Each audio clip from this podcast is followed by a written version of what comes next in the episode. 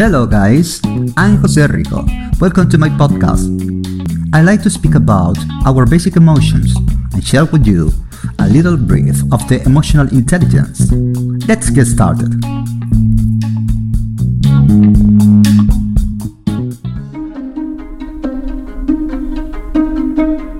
How many times have you been listening about emotional intelligence?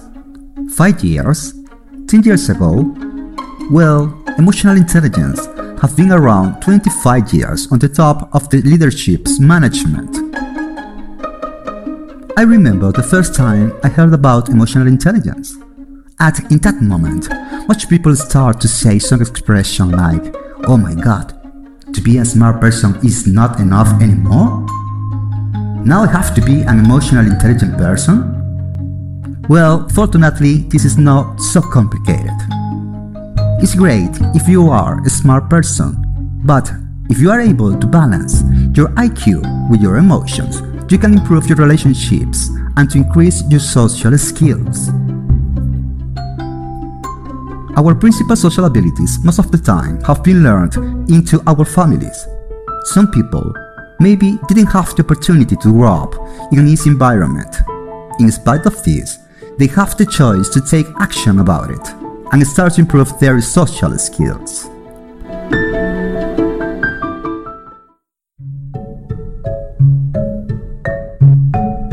Okay, returning to the beginning, in 1995, the psychology, journalist, and writer Daniel Goleman published a book titled Emotional Intelligence.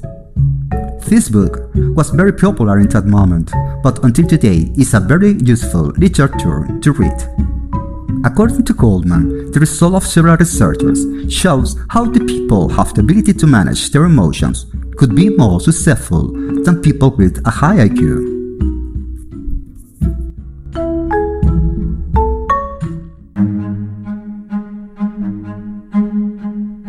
Have you ever realized how sometimes very smart people, for example, with an enormous capacity to solve theoretical problems, don't be able to empathize with you? Well, in this part of the story, it's necessary to review the triune brain concept. On 1960, Paul MacLean started to talk about the evolutionist theory. MacLean says that we have three brains into our heads. The first one brain was the reptilian, this brain is a charge of our basic necessary functions, like breathing, eating, sleeping, and all our basic needs. This brain helps to make sure that we stay alive. In this place lives our instincts.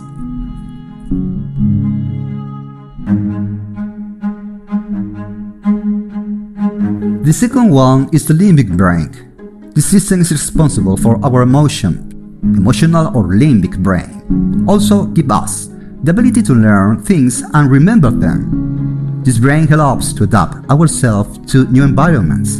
In this brain lives our intuition.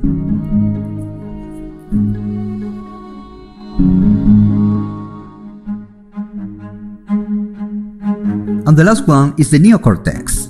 This is our rational mind, the reason, with the neocortex, we can choose how we are going to respond to our emotions. From this brain comes the ability to be creative, to planning and feel compassion. Neocortex is responsible to regulate the reptilian and the limbic brains.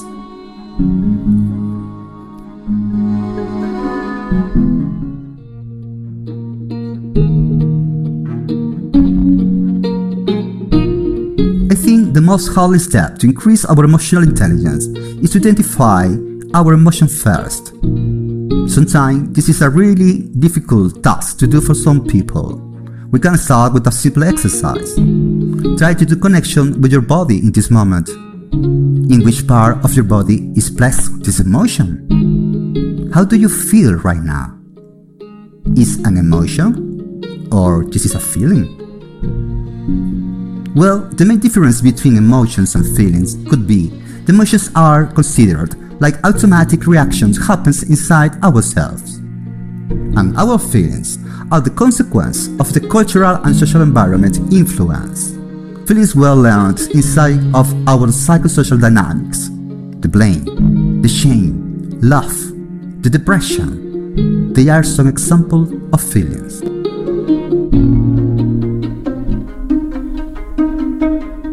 However, some researchers talks about the capacity we have to choose our emotions as taste. I think both are true. Just think how easy is to getting into an emotion when you are listening a particular song. It's very easy. Another interesting thing is how sometimes our emotions are overlapping. For example, in some therapy sessions, I found how usually behind the anger expression is hiding a big sadness, and vice versa. We have the social preconception of classify our emotion in positive or negative.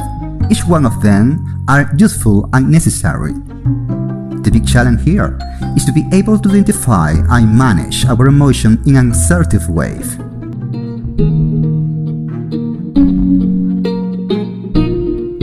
How can you manage your emotions?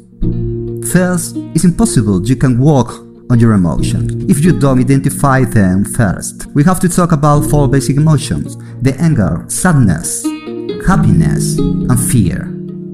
Let's check together this basic emotion.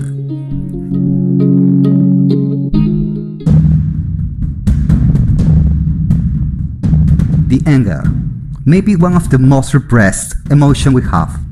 We get angry when we feel attacked this emotion is related, most of the cases, to fight and to survive. To manage this emotion, you can try with do some exercise or distraction task, try with relation techniques as meditation, yoga, mindfulness, etc.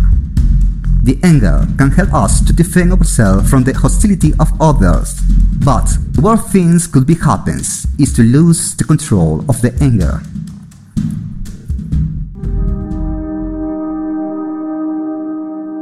The second basic emotion is the sadness.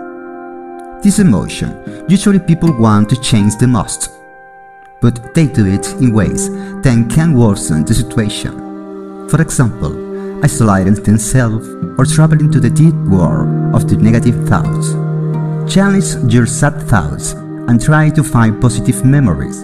You are going to be surprised for all the good things you will find there. Stay positive and try to fill your life with pleasant distractions. We are used to avoid the sadness. I know that this emotion is not a pleasant place to stay, but we have to learn how is our sadness to can work on it. Emotions have to be expressed.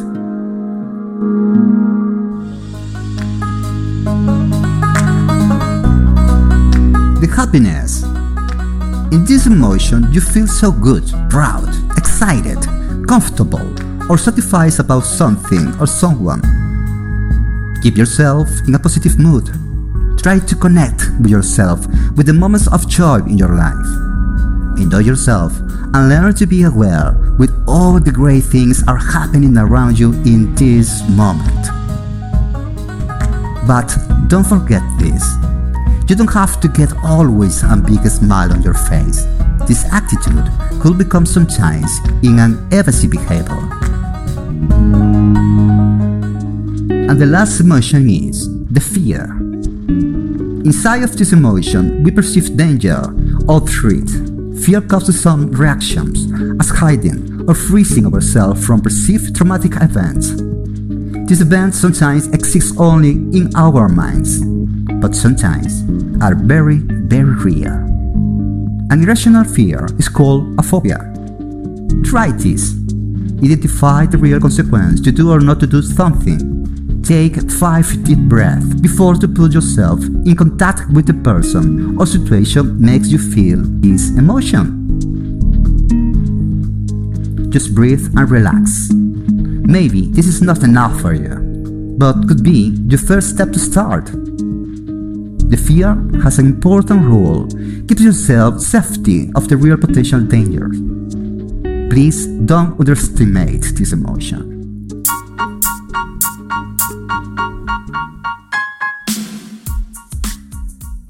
The happiness, sadness, fear.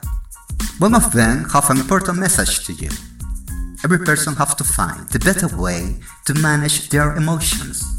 Every one of us are unique and different. Everyone learns in a different way. Beyond of the number of emotion or brains we have or not, the important thing here is about to know that we have the ability and the power to manage our emotions. The more you work on identifying and connecting with your emotions, the more you will know how to walk on them.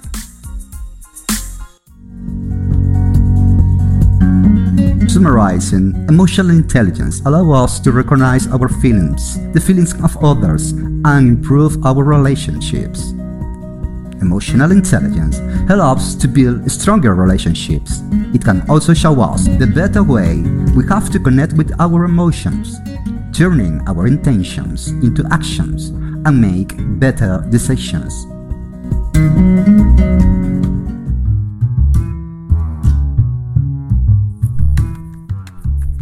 Well, it's time to say goodbye. Don't forget this if you change nothing, then nothing will be different. Okay, this is the first part of this episode. Sooner I'll publish the second one. On the next episode, I will talk about self awareness, self motivation, and the connection with some concepts of the Gestalt psychology. Thank you very much for your time. Have a nice day. Bye.